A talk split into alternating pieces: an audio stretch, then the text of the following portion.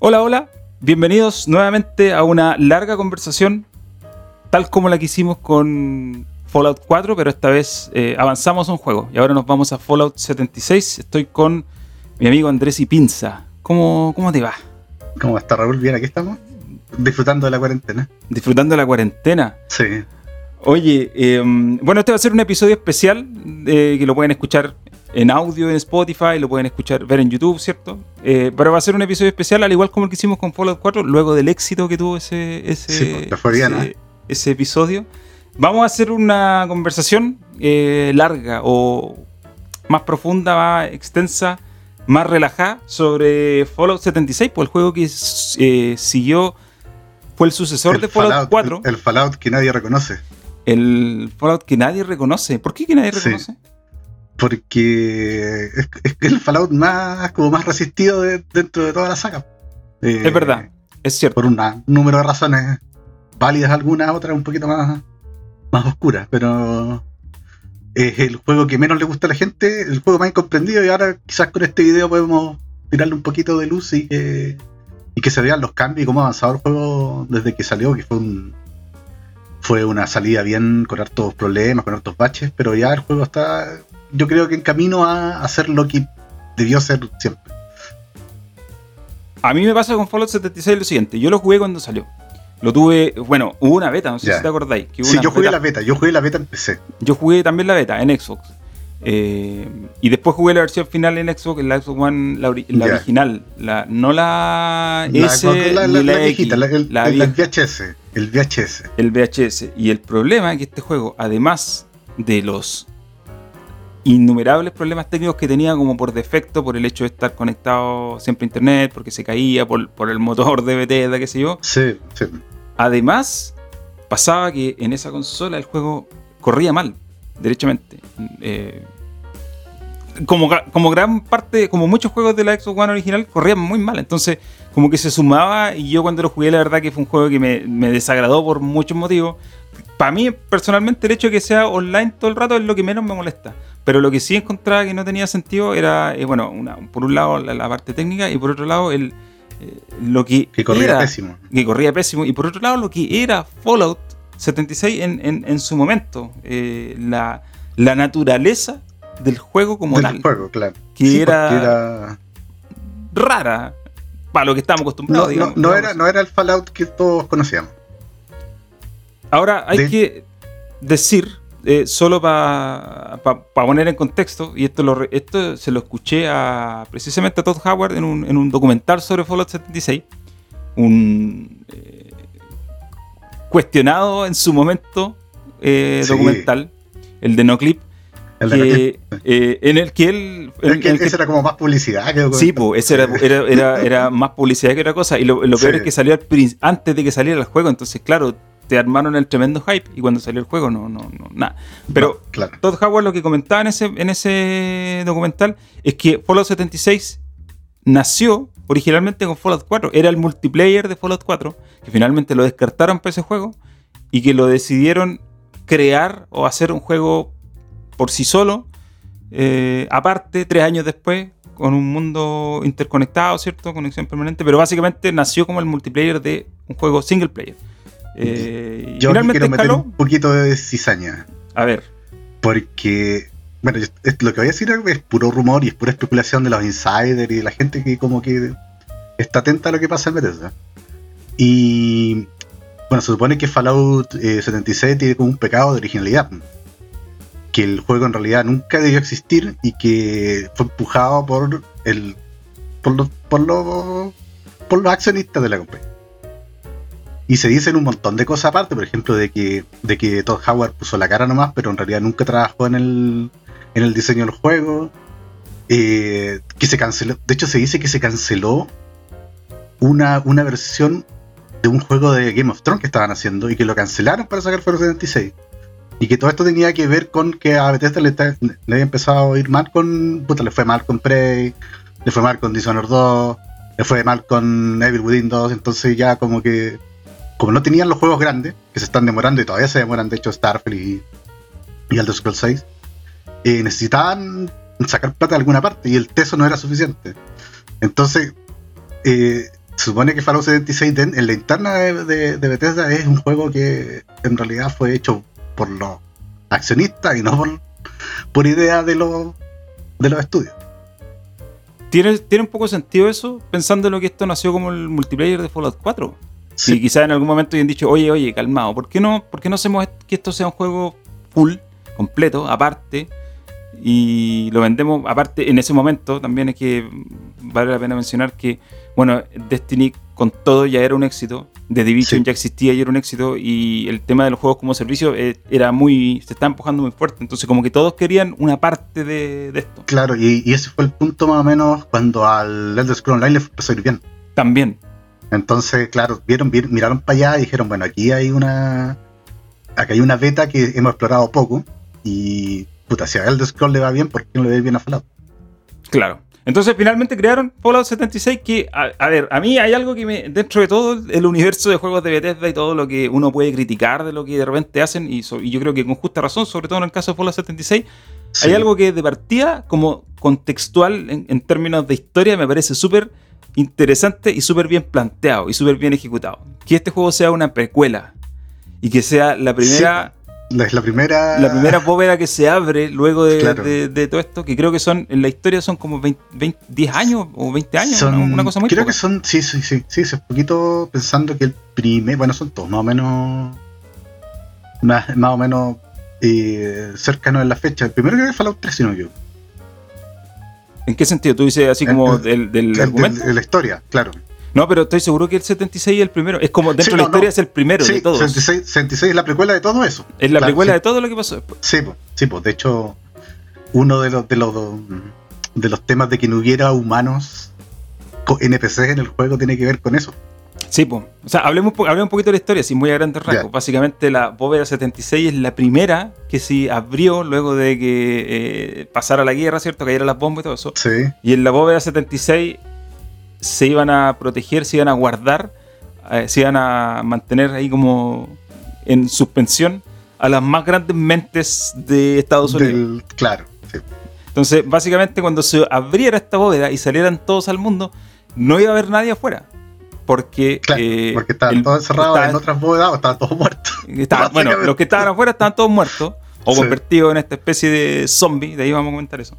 Claro, los eh, ghouls. Los ghouls. Y además, eh, porque esto iba a ser los primeros que se iban a abrir y iban a tener como la tarea de reconstruir el país y todo eso. Entonces, hay que explicar un poquito ahí que, mm, que las vaults son experimentos. Claro, son experimentos. Entonces, estas poquitas vaults, las que, las que, están en Fallout 76, son como son como boyas de control. Que son las que tienen la gente que iba a salir realmente. Y el resto de las Bubbles son todas las que hacen experimentos raros, cada uno más claro. que el anterior. De hecho, el Fallout 76, bueno, esto es spoiler para los que no lo han jugado y que lo vayan a jugar después. A medida que uno va dando vuelta por el juego, empieza a pillarse con más bóvedas. Ver, hay más bóvedas en el, mapa. Eh, pero de hecho, los Fallout normales también. Los, sí, sí. Sí, pero aquí, aquí hay varias y, varias están como bien atadas a la historia. Ahora, yo lo, digo de manera como contextual, me parece súper bien planteado este juego. Es una precuela hacia todos, ustedes, tú, jugador, eres parte de los primeros que salen y en el mundo no hay nadie. Ustedes están encargados de repopular esto, hacer que todo sea, entre comillas, habitable de nuevo. Y ahí es donde está, si bien bien planteado desde el punto de vista argumental, empieza el problema, yo creo, que, que fue una de las primeras cosas que nosotros vimos cuando lo jugamos, que el mundo está vacío. Claro. La historia, la historia nosotros la fuimos construyendo a medida que íbamos revisando los terminales.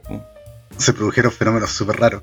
Igual ese tema es entretenido porque tenéis una decisión que es de historia, esta de que de que no hubiera, de que los humanos no, existen en el no hay NPC en la superficie, claro, que es una decisión narrativa, claro, y, de, y de argumento, pero también tiene una decisión que es de, diseño de juego, pues, y es que que los jugadores fueran solamente los humanos que existen. Claro. Que no hubiera un NPC, solamente que todos los humanos del juego serían jugadores. Esa era como la idea. Y pasa también que a, raíz de eso, eh, porque yo ahí digo que empezó fue el primer problema, porque claro, no se siente como Fallout, porque Fallout como RPG, digo como franquicia, pensando en Fallout 4, pensando en New Vegas, pensando en Fallout 3, que son los modernos, se basan en tus interacciones con el resto de la gente que está Claro. en el mundo. La, la gente, digo, los El NPC. diálogo, claro, Los diálogos. en las historias que te cuentan, en el humor del carisma de los personajes, en un montón de, de variantes que no están presentes cuando estés leyendo un, un- un pedazo de texto en un terminal. No, pues y ese es el problema. Yo creo que ese fue el problema Sí. del juego. A mí, por ejemplo, me pareció súper interesante la historia de la doctora esta, que tú empezás a perseguir eh, ¿Ya? la, en la Sí, versión sí, original, es, es sobre la, todo. Es la po, ¿no? Claro, la supervisora, le, le claro. llaman. Eh, es súper interesante, pero al final igual tú te la tenés que ir como construyendo de a poco, porque en realidad lo que haces es leer los terminales. Básicamente Sí, encontrar un sí, pues es una computador, historia que te va dejando, te va Claro. Pistas nomás. y te van diciendo ya anda para allá, saca una muestra de sangre, usa esta cápsula, eh, busca el diario de alguien por aquí, etcétera. Pero como que tú vas persiguiendo los rastros de lo que pasó 100 años antes. Pero uno no es partícipe de la historia. Entonces yo creo que eso también fue un punto en contra del juego, porque Sí, pues. imagínate, acostumbrado a jugar Fallout del corte RPG clásico y llegar a jugar a esto que, que también por el hecho de estar siempre con conexión a internet ya genera un poco de reticencia en mucha gente. Sí. Eh, y era complicado. Entonces, claro, encontrarse de pronto en un mundo por argumento deshabitado chocaba un poco con las expectativas que uno tenía de un juego como Fallout, que donde el mundo no está deshabitado, al contrario, está ultra Lleno de mega populado, Claro. poblado, digamos. Eh, eso, eso causó fenómenos súper raros. Por ejemplo, yo me acuerdo que en un principio, cuando pasó esto, hubo gente que empezó a hacer de NPC. po. Sí, pues, hubo gente que, gente funcionaba como NPC. inventaba quest, inventaba quest y mandaba a otros jugadores a hacer cosas y después les daba premios. Exacto. En- Entonces, puta, me acuerdo había uno que era como Preston Garvey, que era, se dedicaba a mandar a la gente como a hacer settlement. Y, y bueno, eso, eso te demuestra que hacía falta la interacción con más gente, porque no era. eh, no era, no era tan simple eso de, de- cambiar a los NPC por máquina y pensar que los jugadores iban a, a- rellenar ese, ese vacío porque no tenían las herramientas tampoco para hacerlo. Nunca hacer lo mismo de interacción jugador versus jugador que interactuar con un NPC que tiene una historia, que tiene un script, que tiene diálogos, que tiene.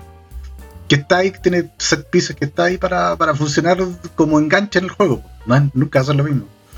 Y aparte que, por ejemplo, Fallout 4, si no me equivoco, fue uno de los primeros, o, o- o no sé si el primero, pero fue uno de los que más diálogos narrados tenía.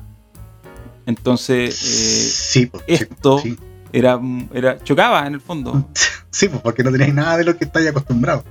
Claro, nada de lo que nosotros pensábamos en su momento, luego de Fallout 4, que se iba a hacer algo que iba a explotar aún más lo que ya venía. Si mal que mal pasaron tres años entre un juego y otro, o sea, no es como una Sí. secuela rápida, es como algo que no es como un DLC No, no, hubo, extra. hubo tiempo para.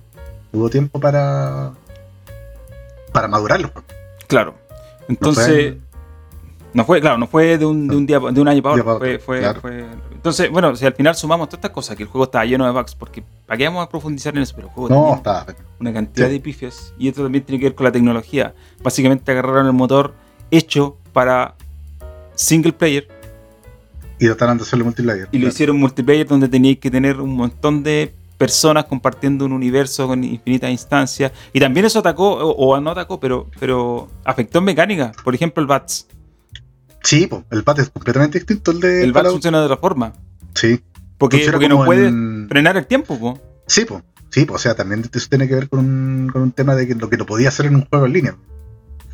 Entonces funciona como una. Es como un híbrido de disparar y te- que te da. te, te- te tira un dado. Claro, y es un te da dado. posibilidades, básicamente. Claro. Pero no Entonces- es el BAT donde tú podías elegir y pararte, que es más táctico. Sí, Este no tiene nada, absolutamente. nada que ver con eso. Sí. Bueno, entonces, si sumamos todas estas cosas, que, lo- que el mundo estaba vacío, que no había NPC, que las quests eran raras, que había muchos problemas de conexión, muchos problemas técnicos, etcétera. A mí me da, en su momento, porque estoy hablando como en retrospectiva, porque cuando yo lo jugué y cuando mucha gente lo jugó, daba la impresión de que no había arreglo para Fallout 76. po. Daba la impresión de que el juego se Sí, iba a quedar sí, así. Que, que se iba a quedar así, claro, porque no. No, ¿por dónde? Y de hecho, Todd Howard lo dijo en el. En esa mesa redonda que hicieron cuando presentaron a Bethesda Network. Que ellos fueron a hablar con, con Microsoft para ver qué podían hacer con el juego, porque no tenían idea de cómo arreglarlo. Y que, junto con, con los de Xbox, como que empezaron a ver ya qué funciona, qué no funciona. Y, ahí lo empezaron a sacar de a poco, de a, poco a flote. Bueno, la cuestión es que eh, a día de hoy, 2021, eh, ahora con esto del FPS Boost, lo bajé, lo instalé me puse a jugarlo y de verdad que podríamos decir que el cambio fue ha sido, no sé si te jugado la versión más reciente, Sí, sí. sí, pero el cambio ha sido eh, No, me la tierra. no O sea, voy a decir que, cambiaron el juego así para decir que es otro juego. Porque en realidad no es otro juego, sigue siendo Fallout 76 con las mismas propiedades de base. Pero sí, el contenido que han agregado hace que se sienta como Fallout distinto, pero que finalmente el mundo ya es eh, un mundo mucho más reconocible dentro de la franquicia. Claro. Claro, sí pusieron. Pusieron NPCs, pusieron quests. De hecho, ahora partís con ese quest que en la. En ese parque ahí, como al principio. Ahí ya tenéis un, sub- un subplot que seguir aparte del de la doctora. Eh, bueno, le han agregado contenido como le agregan contenido a los MMO y a los juegos de servicio. Después todo- tienen temporada, eh, tienen toda la, toda la parafernalia que, que se esperaría de un juego que al, que le están poniendo atención. Si una persona que no ha jugado Fallout 76 antes lo empieza a jugar hoy día, y yo aquí hago el paralelo con mi experiencia porque yo lo jugué de nuevo, partiendo de cero con un personaje nuevo, eh, hace poco, eh, y si una persona que no tiene conocimiento del juego como era originalmente lo empieza a jugar ahora, en las primeras horas sobre todo, se va a encontrar con que más allá de algunos detalles pequeños o más puntuales, en las primeras horas el juego parece un, un Un. RPG súper tradicional, más allá de que te vayas a encontrar con gente dando vuelta por ahí, que te van a aparecer información sobre eventos y qué sé yo. Pero por ejemplo, por dar un, un ejemplo muy puntual, cuando uno sale de la bóveda al principio del juego y empieza a bajar esa escalera, cuando ya Dale, sale la- como a esa plaza, eh. al Sí, tiro, pues. al tiro te Al aparecen tiro dos, dos personas que te empiezan a, te dan una quest, te dan información, te explican dónde está y qué sé yo, y te dicen por qué están ahí. Y eso yo creo que, Sí. bueno, lo podemos, lo podemos mencionar. Eh, esa, eso, el hecho de que estén esos dos personajes ahí ya te cambia el juego porque inmediatamente tú tienes una idea de qué hacer. Yo me acuerdo cuando jugué el Fallout 76 original y uno salía de la bóveda, era como ya, ¿y No, ahora qué hago? ahí- sí, pues, era ¿Qué como hago? el sentimiento Morrowind. Sí, no sabéis qué, dónde ¿Qué ir. hago? Eh, entonces, en cambio ahora no, pues ahora tenía esas dos tipas que te explican por qué están ahí y esto tiene que ver también con la argumentación porque esto apareció con la expansión que se llama Wastelanders, Sí, pues. que la historia dice que básicamente pas- pasó un año, yo no sé cuándo la sacaron, puede que haya pasado un año como en tiempo real, eh, de- después del lanzamiento del juego, pero esta gente llegó porque después de un año que se abrió la bóveda y que se empezó a poblar de nuevo o a repoblar la zona Apalacha, eh, la gente como que empezó a escuchar que eh, el lugar Que ya se podía vivir ahí y que había Sí, un tesoro. había un Entonces tesoro, empezó a sí. llegar gente y empezó a aparecer este bar que tú decís que está al principio con, la, Sí, con su línea de quest propia y con gente que hace cosas y, y qué sé yo. Y están estas dos muchachas que estaban afuera de la bóveda que también te indican más o menos para dónde ir. Y bueno, si tú empezás a seguir, porque lo que yo he estado haciendo en, esta última, en estos últimos días es jugar de nuevo las misiones originales que son perseguir el diario de la doctora, la investigación y todo esto con, lo- con los Claro. computadores. Pero también estoy tratando de desenrollar el hilo que te van dando los tipos del barco. Y ese Sí. hilo me parece súper interesante porque básicamente es una quest de un Fallout cualquiera, con su particularidad obviamente, pero, pero básicamente es un juego single player eh, o una historia Que single se puede player jugar con amigos. Claro. que se puede jugar con amigos. Que es el mismo concepto, weón, es el mismo concepto del Teso. Sí, pues no, sí, el Teso sí. siendo un MMO lo puedes jugar solo, muy perfectamente. Básicamente, de hecho yo lo estaba jugando solo, más allá de que me ha ayudado alguna gente que de repente te pilláis por ahí que justo está como haciendo la misma quest que tú, entonces ya. Claro, o gente que te regala cosas, igual como que la comunidad es bien. No es muy Sí. tóxica todavía. Y, y yo creo que esto, a ver, aquí es donde, donde yo digo que Fallout 76 sigue siendo un juego distinto al resto porque es un juego online y tiene, por ejemplo, estos típicos eventos que aparecen en ciertos momentos. Claro. cuando- Sí, Cuando tenía como harta chaya en la cosas, pantalla. claro, No, no hay mucha inversión en ese respecto. Es como que el juego te dice que estáis como jugando en línea.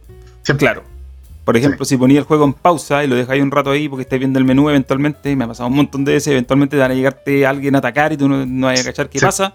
Cosa que, que, por ejemplo, en Fallout 4 en Fallout 3 no pasa. po. O tú, No, pues o tú pausa, pausa nomás. es pausa, o sea, el mundo se detiene en ese momento. Claro. Eh, y aquí hay historias, pues. Aquí hay ya, o sea, independiente que sea online, yo lo que estoy jugando ahora me da la impresión de que este ya es un juego que tiene un sentido, porque para mí el original me Sí. pareció un sinsentido absoluto. Así como que Va para, va para alguna parte. Va para alguna parte. Yo creo que alguna parte. la- Claro, es que yo creo que ahí la diferencia es que se dieron cuenta, pensar, tenían esa idea de, como te decía antes, de que de que los jugadores crearan como la historia del juego, pero te- si, si querías hacer eso tenéis que darle alguna base. Y si no tenéis la base para hacer eso, está eh, sonado, porque nadie va a hacer nadie se va a poner de acuerdo tan bien como para hacer funcionar una, una narrativa de esa forma. Pues. Entonces, evidentemente que se dieron cuenta de que tenían que tener quests, que tenían que tener NPC, que no podían hacer un cambio tan radical y que, que era mejor seguir la línea de los juegos single player y con algunas deviaciones online que hacer un hacer un diseño tan radical como el que tenían pensado. Yo creo que por ahí va la cosa. Eh, quizás eh, pensaron o se imaginaron que con el, contenido original, con la idea original, era suficiente para enganchar a una comunidad más o menos fiel, eh, que ya había aceptado de alguna manera algunos cambios que habían llegado con Fallout 4. Pero la verdad es que yo me acuerdo que había gente que lo jugaba harto al principio. Sí. Pero igual había mucho, había, había, al final tenías que hacer mucho metagame, tenías que tú inventarte tus cosas, como por ejemplo lo que tú decías de la gente que se hacía pasar por NPC. Por Preston Garby, claro. Claro, ¿cachai? Al final, pero, eh, pero al final era como que la misma comunidad se tenía que estar inventando una historia o inventando un objetivo para el resto. Para el resto, sí. Porque el juego creo que ni siquiera tenía en game cuando salió, como man. No, la verdad que no me acuerdo. No, sí creo que no. No llegué a ese punto. que no, no, creo que lo dejé tirado antes, porque en realidad no. Ahora el. Ahora los juegos sí tienen que. Tú llegas a nivel 50 y como que se te abren cosas nuevas. Entonces, ya. Tiene, tiene como un camino construido. Eh, respecto al tema de la historia nueva, que yo ya me, me imagino para dónde va, pero toda esta historia del tesoro me parece súper eh, me parece súper interesante porque eh, no, es una quest apocalíptica como las de los otros Fallout, ni tan oscura, es más como más graciosa, es como más meme. Sí, sí, sí. sí. pero como un tono más light. Claro, pero, pero por ejemplo, lo que, lo que me causa gracia y me da risa es que todos los NPCs que te topáis a lo largo de esta historia, que son muchos, todos tienen como el mismo objetivo en la mente. Ah, no, es que el tesoro, el tesoro, el tesoro, el tesoro. Yo ya, pues digo, yo ya creo tener una idea de para dónde va esto, porque es muy lógico. Eh, pero pero está bien esa historia creo que termina ahora. Creo que termina en el. ¿Te acordás que te mostré que te había hecho como un roadmap? Sí. Creo que en el primer. El primer eh, la primera temporada termina la historia del tesoro. Y o sea, que si tú te metís después de eso no te vayas a encontrar con esta quest. Van a irla cambiando. Ay, no sé, ahí sí que no sé. No, yo creo que igual la cosa se va a mantener. Yo creo que igual te mantienen porque además de Wastelanders hay otra, hay otra, eh, em, hay otra expansión más que es la de Still Dawn. claro, se llama Still Dawn, que ahí se supone que ahí te cuentan la historia de cómo está la hermandad del acero empieza como a, a, rearmarse o a armarse dentro, del, dentro del mundo. Que después, esto, eh, eh, por ejemplo, en Fallout 4, esa parte está súper desarrollada. O sea, tú es una facción a la cual tú básicamente en el DLC de Fallout 3, en el Broken Steel también, tú. Sí, sí, sí, sí. Y, y, de hecho es súper interesante ese, volviendo un poco a los Fallout viejos, hay una dicotomía que es súper interesante de cómo te cuenta la historia de, de los Broken Steel en el 3 y en el 4, man. Porque en el 3 son como héroes, básicamente, y en el 4 tienen una historia súper oscura, muchos más matices. Sí, y aquí básicamente lo que tú ves es cómo estos tipos llegaron a ser algo. Sí. Básicamente, ¿cómo llegaron a ser un, una, a una facción poderosa, ¿cierto? En el, en el futuro. Sí, porque por Steel son. En, la fachada son, son como recolectores de tecnología. Sí, pues esa, es como la, la, pomada que venden, digamos. La pomada que venden, claro, pero en realidad hay todo un, todo un militarismo bien medio, medio fascista ahí detrás de, de sus motivos. Entonces, bueno, entonces todo esto, estas dos expansiones en particular, que es la Wastelanders y la Still Dawn, básicamente convierten a Fallout 76 o convirtieron a Fallout 76 en un juego que es como que tú lo jugáis y es como, ya, si esto tiene, tiene lógica, más allá de que estáis siempre conectados, ¿cierto? Más allá de que estáis a merced de que se te caiga el servidor o qué sé yo, pero por último, sentís que si te desconectáis y volvís después, tienes algo para hacer. Que a mí lo que me pasaba con el original, que era como, ya, pero sí, Eso es verdad. Sí, porque no tenía propósito. Un juego sin propósito no, no te engancha. Tenéis que tener una razón para volver, sobre todo en estos juegos que son en línea, que son como. Eh, no endémicos, como es la palabra, se olvidó. Que son los que persistentes. Persistentes. Son que son persistentes puta, siempre necesitáis que el jugador constantemente tengo una razón para volver a cacharse el juego. Y el, el Fallout 76 que conocimos la primera vez no tenía nada de eso. Nada, nada, nada, nada. De hecho, era, era como súper era súper obvio que, que lo estaban haciendo, al menos esa parte del diseño, como que lo estaban haciendo así a, a, ver a lo que les salía. Y que no había como un plan muy, muy a largo plazo que, menos mal que ahora lo tienen. Sí, de hecho vimos el roadmap para 2021 y harto contenido. Que en realidad, a lo largo del, del, juego, del tiempo, el juego que ya son más de dos años, le han metido harto contenido. Pero eh, igual es bueno por cierta, en cierta forma que, claro, que va a cumplir su tercer año el juego y le sigan agregando y le sigan agregando y le sigan agregando.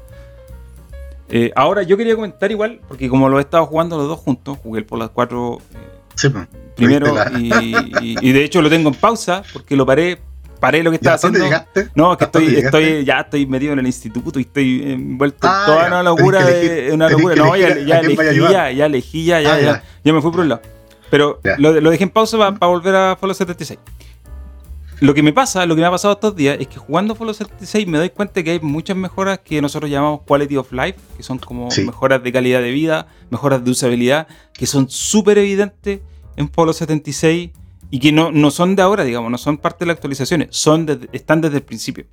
Por ejemplo, lo que habíamos comentado cuando hablamos de Fallout 4, el tema del uso del mapa. Algo tan sencillo, algo tan sencillo que te cambia tanto la vida en la forma de cómo tú utilizas la herramienta. Claro. Ahora el hecho de apretar eh, también un botón y que te los menús también, Sí, pues.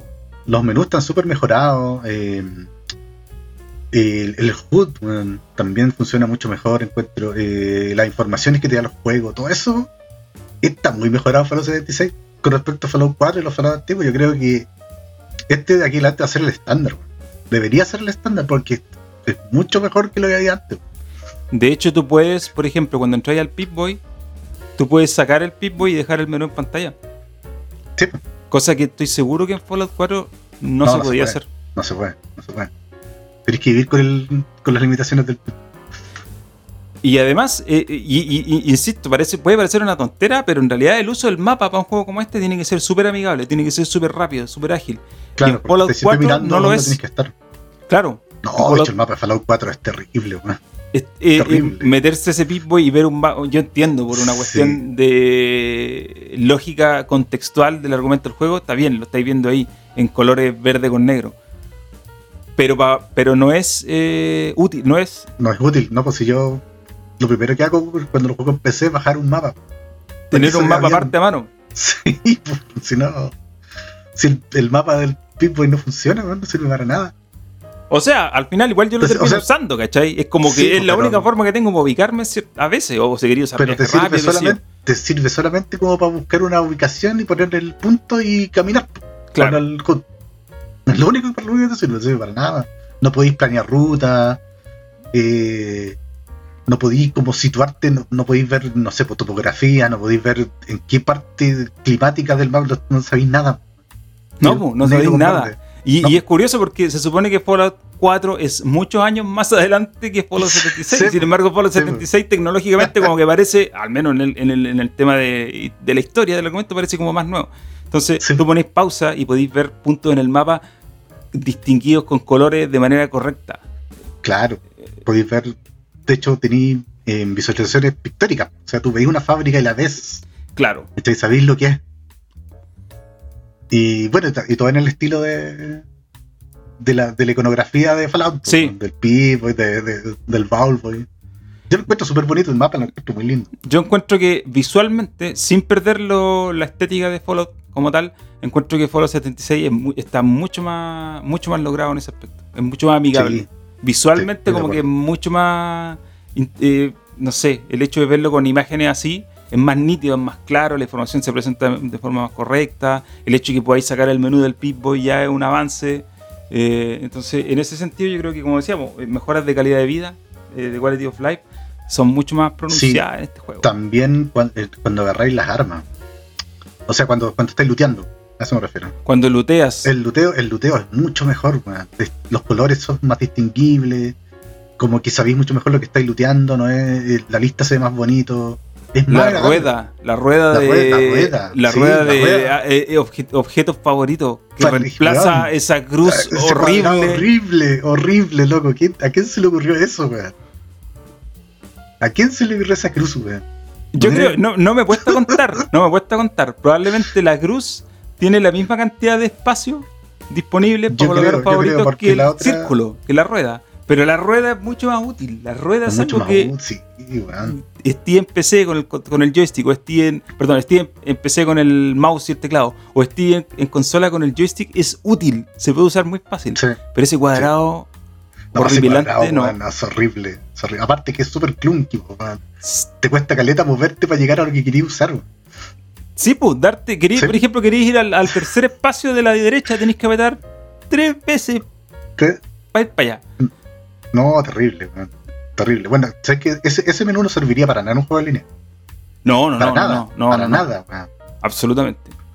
Ahora, igual, por ejemplo, pa- está bien, ese menú no sirve para ningún juego en línea. En cambio, el menú que hay ahora en Polo 76 sí, Sirve te sirve para todo. Sí, te, sir- te sirve para todo. sí. O sea, yo creo que en ese hecho, sentido, Es, es un menú que se usa caleta. Se usa caleta y, y se sabe que funciona bien. La En es- en ese sentido, el- el- la interfaz, la usabilidad de Fallout 76, la presentación visual de los elementos es mucho más, está mucho más avanzada, está mucho más pulida, mucho más pulcra, mucho más limpia. Eh, y sí, o sea, yo creo, de aquí para el futuro, lo que hagan con Fallout, debiera, independiente que hagan un juego single player o, o online o qué sé yo, debiera tener este esta base, este estilo. Esa base, sí. Sí, yo también pienso lo mismo. De hecho, creo que va a ser así. Tendría que ser, pues, o sea, yo no veo, eh, no veo que vuelvan hecho- atrás a Fallout 4 con los menús, o sea, No, no, no, no. Habrá que ver, habría que ver qué va a pasar con Fallout si van a.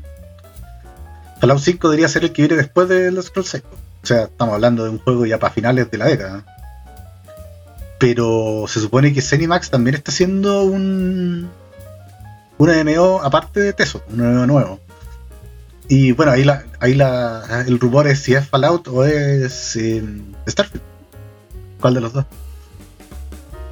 A mí me pasa, eh, así como a modo de experiencia, a mí me pasa con Fallout 76, ahora, sobre todo la versión de ahora, que es la que he estado jugando estos días, que a pesar de ser un juego que está todo el rato online y que nunca para y que te pueden matar si te quedas haciendo nada, o que siempre hay gente por ahí que te puede hacer dar cosas, ayudar, qué sé yo, me pasa que es un juego, me parece que está hecho mucho más para explorar que Fallout 4.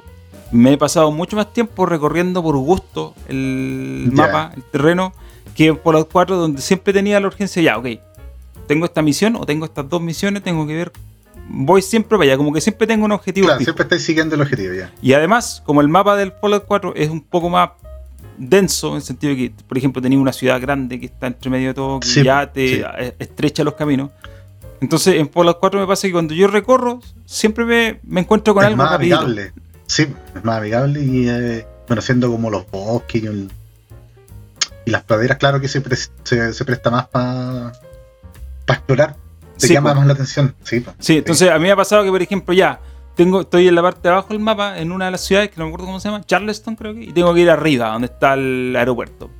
Y es como, ya, ok, más o menos cachando hasta mi ruta y me voy. Y, y- y me voy caminando y como que, a pesar de estar siempre online y a pesar de no tener pausa, es un, un juego como menos urgente, menos, menos ansioso. Como que te- no te... No te, no te eh, a, a pesar de que ahora hay muchas más quests y muchas más cosas que hacer, no te está atacando constantemente, con, más allá de que los eventos, que son... Sí, po.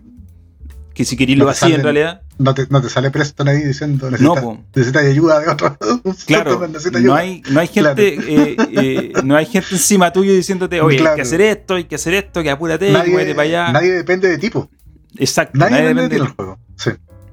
Entonces yo, mi experiencia de juego ha sido mucho más, ok, voy a cumplir las quests, estoy cumpliendo las quests y todo, pero exploro.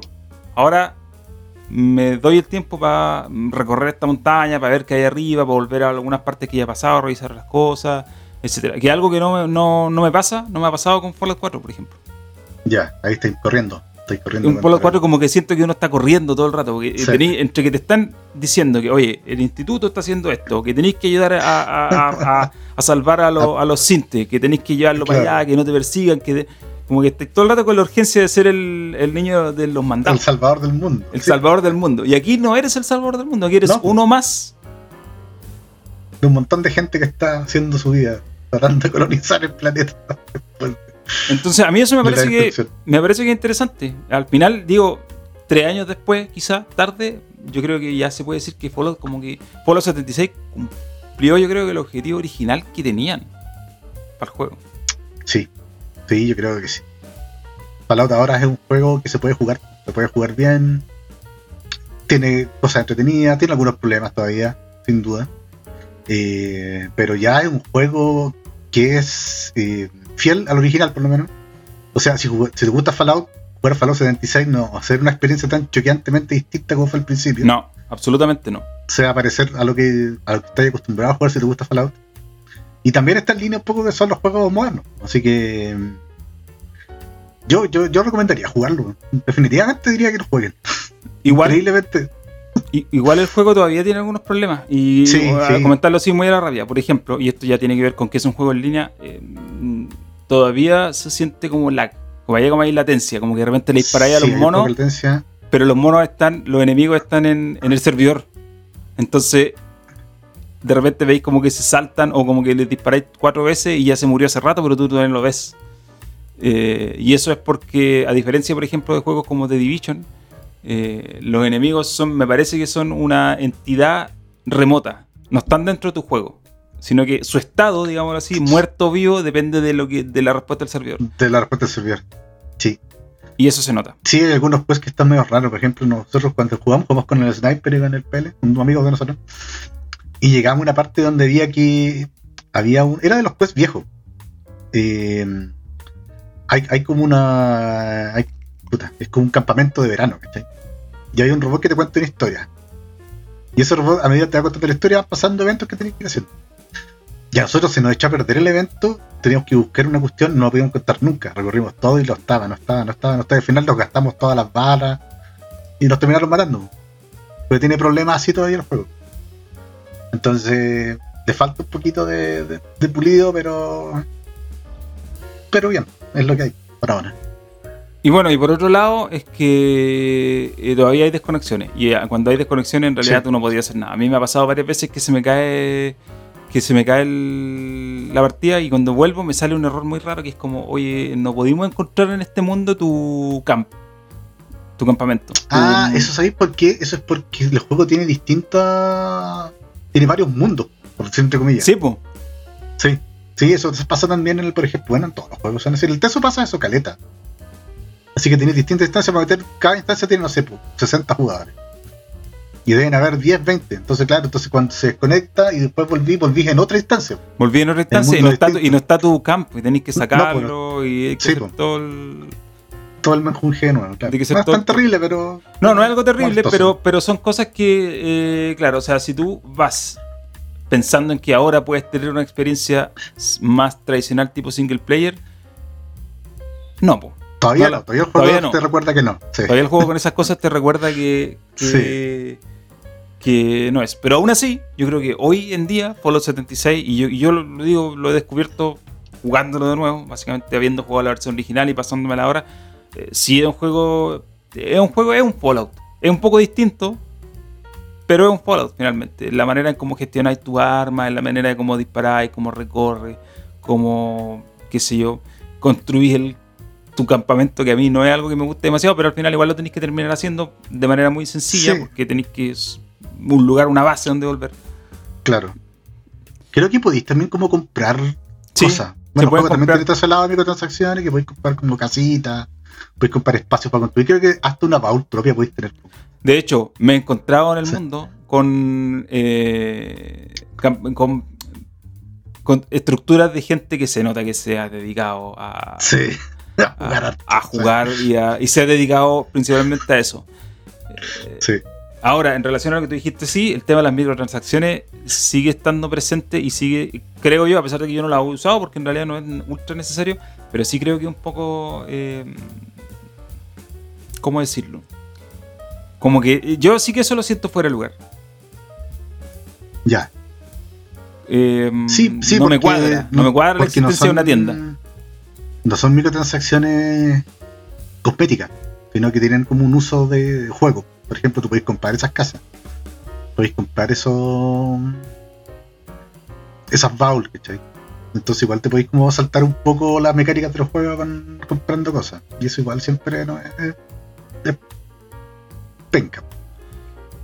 Eh, yo hasta ahora he visto que se pueden comprar, bueno, trajes, pero también he visto Sí. estructuras o partes de casa o de, los, de, la, Sí, sí. de ese tipo de campamentos y como que... mm, No. No, me- no me cuadra. Me cuadraría más, por ejemplo, si pudierais comprar, no sé, sombrero. Qué sé yo. Pero cuando tú habláis de estructura, es como algo más medular del juego, es como una, una- algo más importante. Entonces, como que no sé, no sé. Sí, pues lo que no sé es si podréis sacar esas cuestiones sin pagarlas. weón. No he llegado tan lejos como para cachar eso. Yo creo que sí, pero yo, por ejemplo, nunca, me, nunca me, no, me, no me he fijado o no me he puesto a investigar cómo la plata esa que es como, no sé cómo se llama, pero, pero tiene el logo como de un átomo. Ese tipo de plata, no sé si, si te la dan en el juego o... Yo tenía una al principio que era como, ahí la tení, cómprate algo, pero no sé si la ah, sí, puedes pues si te dan un poco. farmear. Sí, sí, sí. la puedes. Y debe ser una moneda, la típica Sí, moneda sí. comprable. No, sí la podéis farmear, sí la podéis farmear, sí, la podéis comprar y podéis farmearla con los eventos. Los eventos te dan esas, esas monedas. Ah, ya. No, que eventos he hecho súper poco. La verdad que, que creo que los eventos, para alguien que prefiere más el single player, creo que los eventos son súper igual o sí, lo omitibles. podéis dejar pasar, sí, lo podéis dejar pasar sin ningún problema. de Además- hecho, podía hacerlo cuando hay harta gente entretenido. Porque es más fácil y como que la, la gente haciendo estupideces. bueno, Y aparte que también pasa, me pasa esto. Ya, a lo mejor voy caminando por el mapa y tengo un evento cerca. Podría meterme, pero también me pasa que tengo pocas balas siempre. Entonces, Sí, como pues, quiero ir a ese- gastar balas con, con esto. tiene, tiene ese componente de que no es tan fácil tener balas como el single player. po. Que tú Sí. juntáis cuestiones nomás. Juntáis y juntáis y juntáis y juntáis. Acá no, acá es todo más escaso, eh, hay menos containers, los containers te dan menos cosas, no- los perks que, como que te suben en las chances de sacar cuestiones son caros y están más arriba. Aparte que, bueno, también no, no he hablado mucho que de que el sistema de atributos y de y de perks igual es súper distinto al de, Lo cambiaron al de los. Fallout tradicionales. Sí. Lo cambiaron harto. El tema de las de los de la bueno, tenía el special, Tenía que las son cartas. básicamente las, las características clásicas, la Sí. strength, eh, no me acuerdo, no me acuerdo el nombre, lack, Es- es pero todo lo que es special, po. Es como Sí. fuerza, resistencia, carisma, suerte, inteligencia, carisma, suerte, agilidad, que sí. yo. Pero además de eso, tú tienes el sistema de las cartas que le podías ir agregando a cada, a cada, como a cada atributo. Acá, acá atributo, claro, en vez de tener perks tenía estas cartitas. Estas cartitas tienen como mejoras y también tienen alguna algunos traits, algunas desventajas. Y también podéis mezclar cartas. Si tienes Sí, dos pues, iguales, las podéis sumar. ¿Sabes qué a mí? Yo puedes sumar, sí. creo que este modelo me gusta más que el. O sea, si me diera Que de elegir las cuál de los dos, preferir- me gusta este. Sí, el de las cartas. Me gusta este. O sea, aquí lo, lo representa con cartas. En realidad se puede representar con cualquier cosa. Pero me gusta este sistema de. De como. Porque no es un árbol de habilidad realmente. Sí, pues. Sí, pues, sí. De hecho, como tienes las cartas, tú puedes irla ajustando. po. O sea, no sé, pues de un atributo tenéis siete cartas disponibles y solamente puedes equipar una. Claro. Pero, por ejemplo, si en algún momento queréis desequipar esa porque tenéis otra que te sirve más, vais la desequipáis y le ponéis la otra. Entonces, como que igual es más flexible en ese sentido. Claro, claro, porque tú podías efectivamente cambiar los perks. Que es Oye. algo que no podías hacer en, en el sistema tradicional, tú no podías. pues, te elegiste uno y te casaste con eso. Claro, elegiste, elegiste Sí. uno y listo, ese fue, te quedaste con eso. En cambio, aquí tú Sí. tienes como un abanico mucho más grande porque por cada, eh, por cada, por cada uno de los siete, de los siete atributos que tiene, tienes como un subárbol donde están las cartas. Pero Claro, esas cartas y va- a tú medida las que vais subiendo de equipas. nivel, claro, y tú vais subiendo de nivel y vais sacando slot de cartas. Ahí podéis poner más, claro. Entonces a mí esto me parece que, si me haya- si- y, y de nuevo, cabe dentro de esto que hemos hablado de las mejoras de usabilidad, Sí, de calidad de vida de este juego respecto al anterior. Creo que esto es mucho más amigable, mucho más útil, mucho más flexible, te permite, no sé, pues, modificar tu personaje por completo dependiendo de, la- de lo que tenéis que hacer. sí, eso, eso también es la idea. Pues la idea es que tu, tu personaje pueda, pueda cambiar respecto a la tarea que tenéis. Si tenéis que craftear, te podéis poner ciertos, ciertos perks. Si tenéis que ir a matar un, un montón de hueones, podéis cambiar tus perks también. Te podéis poner una build más de ataque. Te podéis poner una build más de defensa si te están matando mucho. Te podéis poner una build de stealth. Entonces también tiene que ver con la con, con diversificar la, las opciones que tenéis como jugador. Y eso es súper interesante desde ese punto de vista. Yo creo que ya como para ir cerrando y en, eh, cerrando el círculo de Fallout 76, eh, yo, yo creo que este juego tiene... Eh, yo creo que se ha redimido desde, la, desde que salió hasta ahora. o sea, si lo vemos como producto, digamos, como producto de consumo, creo que el de ahora sí es un juego que yo puedo recomendar. Versus el original que era como, no, no jueguen esto. Era terrible, sí, sí. El primero yo, te, te digo, jugué la, la beta y lo probé así un día y después nada más porque no, no. No tenía sentido. No, pues, no tenía sentido. Pero ahora hay un juego. Este es un juego. Es un juego que podéis jugar, que te puede entretener, que te dan ganas de volver a revisitarlo, que te dan ganas de subir porque el juego es largo. O sea, de hecho, tiene temporada para tener temporadas por años hasta que inventen algo nuevo. Y yo también lo recomendaría un juego entretenido. Eh, está en el en la tónica de sus predecesores. Y si bien tiene sus diferencias y tiene sus cosas, eh, le agrega harto la experiencia de Fallout. Si tú eres un fanático de Fallout y te gusta la historia, te gustan los personajes y te gusta el, el lore, e, este juego también te agrega harto al respecto. Entonces, para los fanáticos no tan fanáticos, yo se lo recomendaría totalmente. De hecho, si hablamos de la parte estrictamente como argumental, creo que este es uno de los que agrega mucho, muchas cosas que como que le dan sentido a los otros juegos. sí, sí, porque como ser por ser una precuela, te va como poniendo las bases de lo que pasa después. Y eso, eso también pasa un poco en el Teso. El Teso también es un juego que está hecho así como 200.000 años antes de los de los de los single player y han, estado construyendo harto olor para atrás que antes no se tenía y, y, han logrado que, que, cosas que pasaron en los juegos antiguos tengan más sentido ahora jugando el nuevo. Y yo creo que con Fallout 76 también empezará a pasar ese fenómeno. ¿Cuál crees tú, cuál crees tú que sería o va a ser el futuro de Fallout después de Fallout 4 y Fallout 76? ¿Qué es lo que quedaría por hacer? o cómo podrían seguir adelante con la franquicia, con la saga? Chuta, eso depende harto de. De quién esté a cargo de la situación en. Bueno, ahora está Microsoft. Yo creo, yo creo que Fallout 5 yo creo que va a ser un juego más o menos el estilo de los Fallout single player tradicionales. Y habría que ver qué decía que, es lo que está haciendo Zenimax. Eh, yo me inclino porque ese veo que tiren así entre la sombra a hacer una de Fallout. Yo creo que la fórmula la trata de repetir lo que hicieron con el Scroll con Fallout. Y con un juego así, yo creo que ya, ya podía empezar a plantar bases como para hacer algo distinto. Eh, quizá, no sé, pues, abrirse a otros continentes, porque en realidad el juego se centra exclusivamente en Estados Unidos. Es la historia de Estados Unidos claro, post-guerra alternativa. Post-guerra, claro. Entonces quizá, quizá empezar a ver la historia, no sé, pues de Canadá, de lo que pasa en Europa, no sé, México también. Y, de ahí para adelante empezar a construir un poco la saga, quizás en otros términos. Habría que ver. Pero yo creo que en el, futuro más cercano no creo que cambie mucho en ese respecto. Yo creo que va a haber un Fallout 5 que va a ser un juego single player así estrictamente tradicional. Y si el, el MMO llega a ser el de Fallout, yo creo que ahí sí ese juego se presta como para experimentar un poco, como lo están haciendo con el de Scroll Online.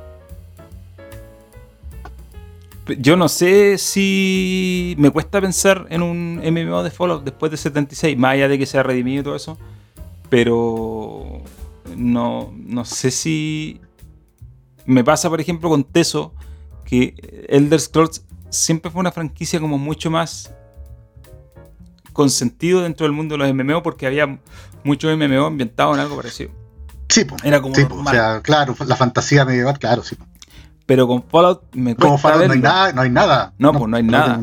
No hay algo parecido. Entonces me cuesta verlo así. Yo creo que una, un, un siguiente Fallout con conexión a internet o con un estilo parecido a MMO tendría que ser algo como esto, porque pasa, sobre todo con Fallout, más que con el Scroll, que la fanaticada está muy arraigada con las historias y con los juegos duros en el sentido de duro, Duro, single claro, player, sí, así sí. como que tenga mucho, mucho texto, claro, con el hardcore. Sí. Entonces, eh, yo me pregunto cuál va a ser el futuro Fallout, porque es como, bueno, ¿qué van a hacer ahora? Ya, ok, Fallout 76 se ha salvado, más o menos. No, yo diría que sí.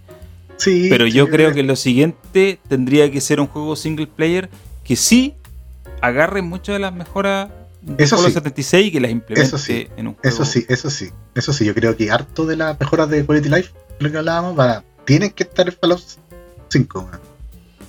Tienen que Es estar, porque son necesarias, ¿cachai? Son necesarias absolutamente. Porque Eso sí no da para más. No, o sea, No, yo no, insisto, con lo que me gusta Fallout 4, con lo que me gusta Fallout 3 y con lo que me gusta New Vega, creo que ese modelo tiene que pegarse un Cambiar. refresh. Sí. Es poco lo que pasaba, bueno, a otra escala, con Assassin's Creed. Claro. Ahora, no, no- digo no que to- desarmen no- el juego completo, ojo. No, no, no, no, pero. Pero mejorar lo que está obviamente desmejorado. Sí, Y que se nota que está desmejorado porque, porque ha pasado el tiempo. Sí, al final también tiene que ver con eso. súper bueno lo que decís porque al final, si uno, si uno empieza a ver el origen de, o, o- o los porqué de las mejoras y los cambios de quality of life de Fallout 76, en realidad lo pensáis que es porque es un juego más nuevo nomás. Es un Sí, juego que salió Sí, es. tres años antes, después y que se basa en un modelo que en ese tiempo estaba súper en boga y que bueno, tuvieron que adaptar muchas cosas y finalmente ese proceso terminó en algo que tú lo juegas hoy día, en 2021, y tú decís, oye, pero está súper bueno. Funciona súper bien versus cuando jugáis Fallout 4, que ay, esto es- se siente un poco antiguado porque han pasado Más 6 años.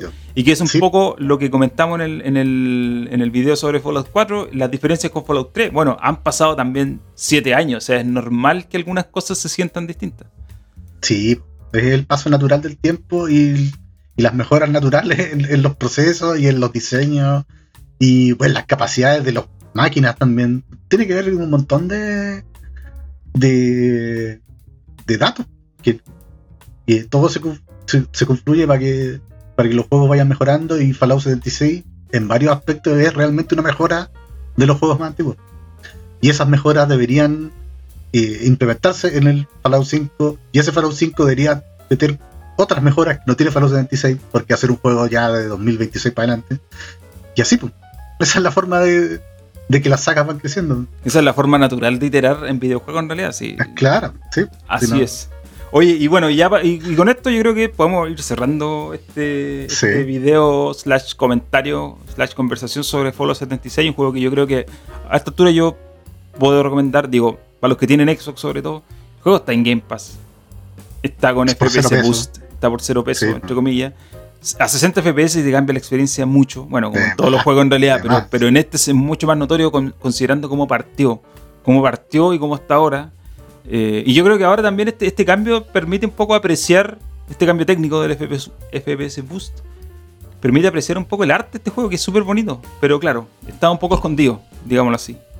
Sí está un poco sí. perdido dentro de todas estas desconexiones, problemas técnicos, caídas de, eh, caídas de conexión, etcétera, etcétera, etcétera. qué bueno qué bueno recomendado Sí, hecho, yo diría que si no jugó, si no lo jugaron nunca, o, o- o incluso más, yo diría, si alguien lo jugó cuando el juego salió en la versión original y, Y le- le se quedó con sí. la peor impresión del juego, yo creo que es un buen momento para volver. Sí. Un buen momento para volver así, con la mente bien abierta. es un juego que, que vale la pena sobre todo como decís tú para los que tienen Xbox los que tienen Game Pass puta vale la pena no sé si estará en el Game Pass de PC pero sí bueno ¿por qué no darle una oportunidad? Sí, me parece. ¿qué hay a perder? ¿qué hay a perder? Y ya, con eso cerramos este, este video especial. Eh, gracias a los que vieron este de Fallout 76 y a los que vieron el de Fallout 4, que también Sí, fue larguito. Eh, gracias por los comentarios que nos llegaron, que fue la verdad que una sorpresa, porque en realidad, como te decía, no esperaba nada de ese video más que publicarlo y ver que a alguien lo hubiera interesar y lo vio harta gente. Eh, Le gustó a la gente. Le gustó a la gente, parece ser. Así que, oye, si quieren, si tienen sugerencias sobre juegos que, pidan que juegos, quisiéramos, sí. que quisieran que a lo mejor revisáramos en este formato, déjenlo en los comentarios, po. sí Déjenlo en los comentarios y ahí vamos a jugar vamos cualquier cosa viendo que que, cuáles son nuestras tenemos la consola para jugarlo Exacto. Así Sí. que eso. Oye, gracias eh, Andrés. no gracias a ti gracias a ti Nos hablamos pronto y cuídense todos. eh, denle Cuídense. like, compártanselo a los amigos, etcétera. cuídense del COVID Eso. Importante. Adiós. Chao.